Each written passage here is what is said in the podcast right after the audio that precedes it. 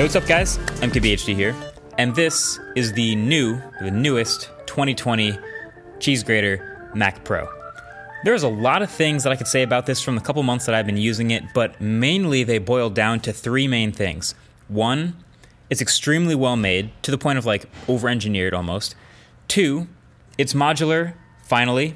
And three, it's really fast. Now, my typical review video for a piece of tech that's really good ends with something like, it's really good, you should buy it. But with this, even though it's quite good, it's more along the lines of, you probably shouldn't buy it.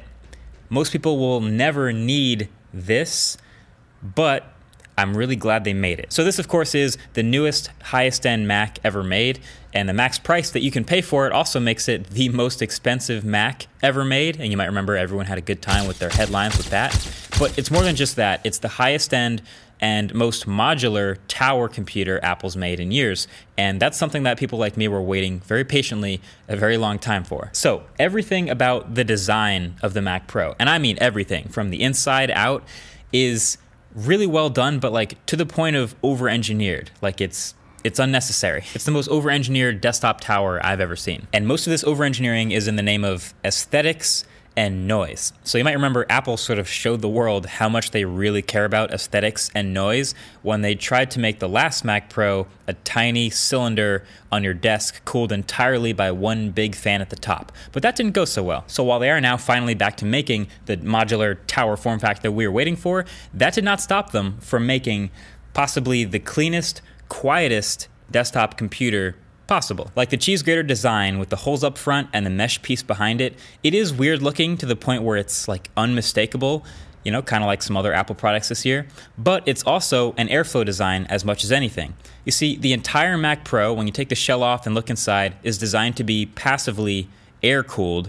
Uh, there isn't much of fans on any of the internal components. There's no liquid cooling. There's just three huge blowers at the front, one here back near the rear, and a bunch of heat pipes on everything. So the entire chassis is designed to pass as much airflow through the system as possible to cool everything. But airflow is not quiet and even you know fans like these are not typically quiet by themselves and if you have all three fans like this spinning at the same rate they sort of amplify each other and make this whine that you'll probably hear now a lot of pcs do this and this is fine but apple decided to make this computer quieter they'd spin each of the fans at a slightly different rate so that they wouldn't all match. But even when you do that, you sometimes end up with harmonics that sort of amplify some of the sounds and still make it audible. So Apple's fan controller literally modulates the speed of each one of these fans and ramps them up and down so that they never match and are never steady so that you never hear it and it works. Another thing you might notice when the system is open is well, number one, you can't open the Mac Pro unless you unplug everything from the back, including power, which is kind of annoying, but I guess not a huge deal. Anyway, you get it open and you don't see any cables. There is not one single exposed cable anywhere in the Mac Pro as you get it from Apple. Now there's headers to plug stuff in if you want, but all the first party stuff just plugs right in with strategically placed pins. So in Apple's ideal world, everything everyone makes is compatible as MPX modules and they just slide in just like theirs, keeping the world clean, matte black, and easily modular. The only tool you need to do most of the adjustments inside is a single Phillips head screwdriver, and then to take stuff out, you unlock this big sliding full height PCI slot lock. That they didn't have to do, but they did, and it's sweet. And they labeled everything, so if you don't know exactly what you're doing, they've numbered the parts in the order that you should remove them to have everything slide in and out easily. So one is the thumb screws on the side. Don't need a screwdriver for those. You can just literally unscrew them to take off the bracket. Two is the bridge between the modules. So if you have more than one, this just needs one screw. You just pop it straight off. Three is the screws on the other side, and you can see they're still connected to the bracket with a spring, so they're not loose screws, so you can't lose them without losing the whole bracket. And you get that off, and then the last step is the very satisfying lever to pull out of the PCI slot, and then your MPX module is free. Now, these MPX modules inside also have no fans in them, which means they're passively air cooled and they rely very heavily on the airflow going through those front three fans and the heat sinks. And that has its pros and cons. The pro being no extra fans means no extra noise, but they also tend to be thicker than most normal parts because the huge heat sinks are bigger than just putting in more fans. I mean, look at the size of this GPU versus a typical high end graphics card. But hey, that's what they've built it around.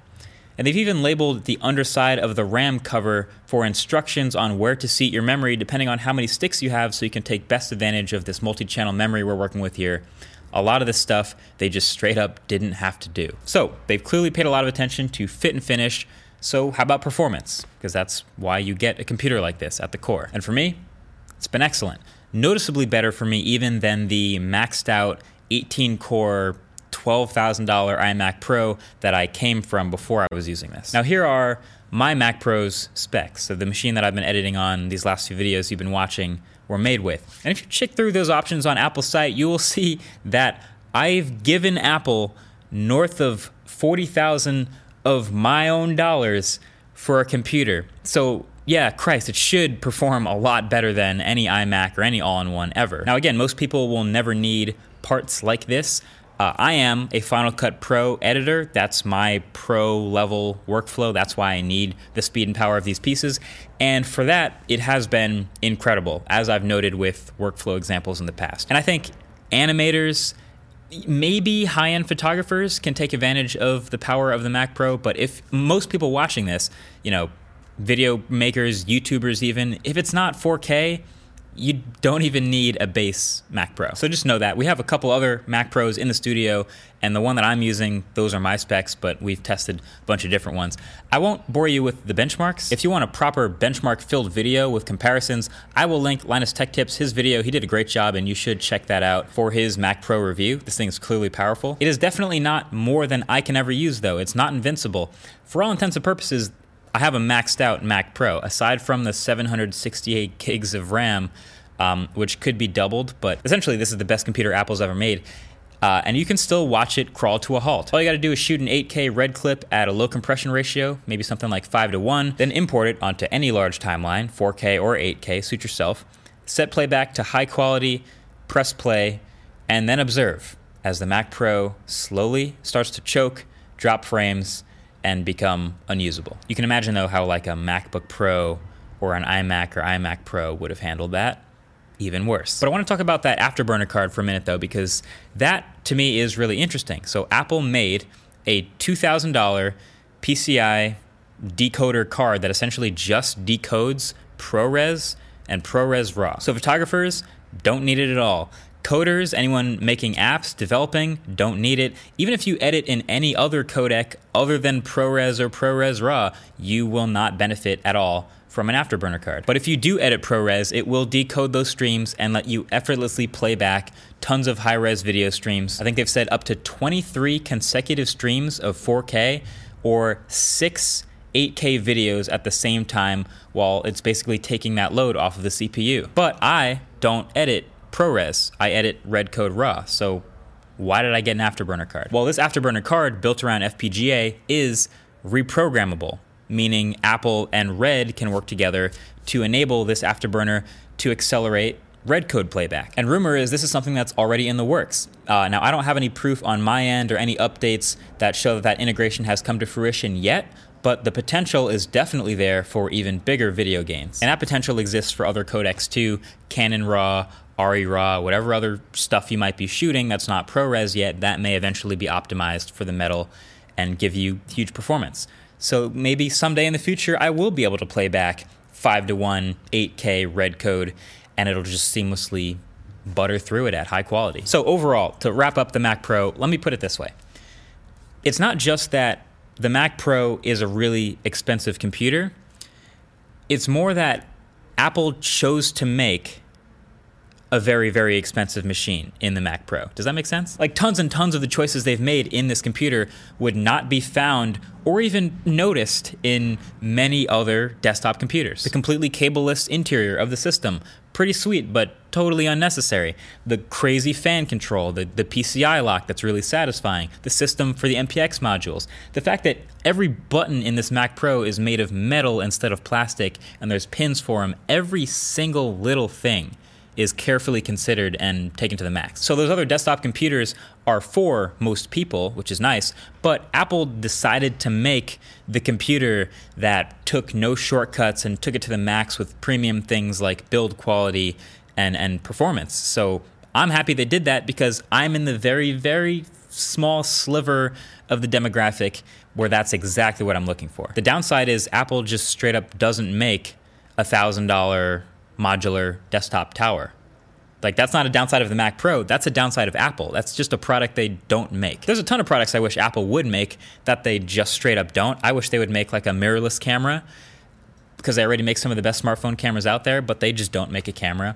Desktop speakers, computer speakers, they don't make that.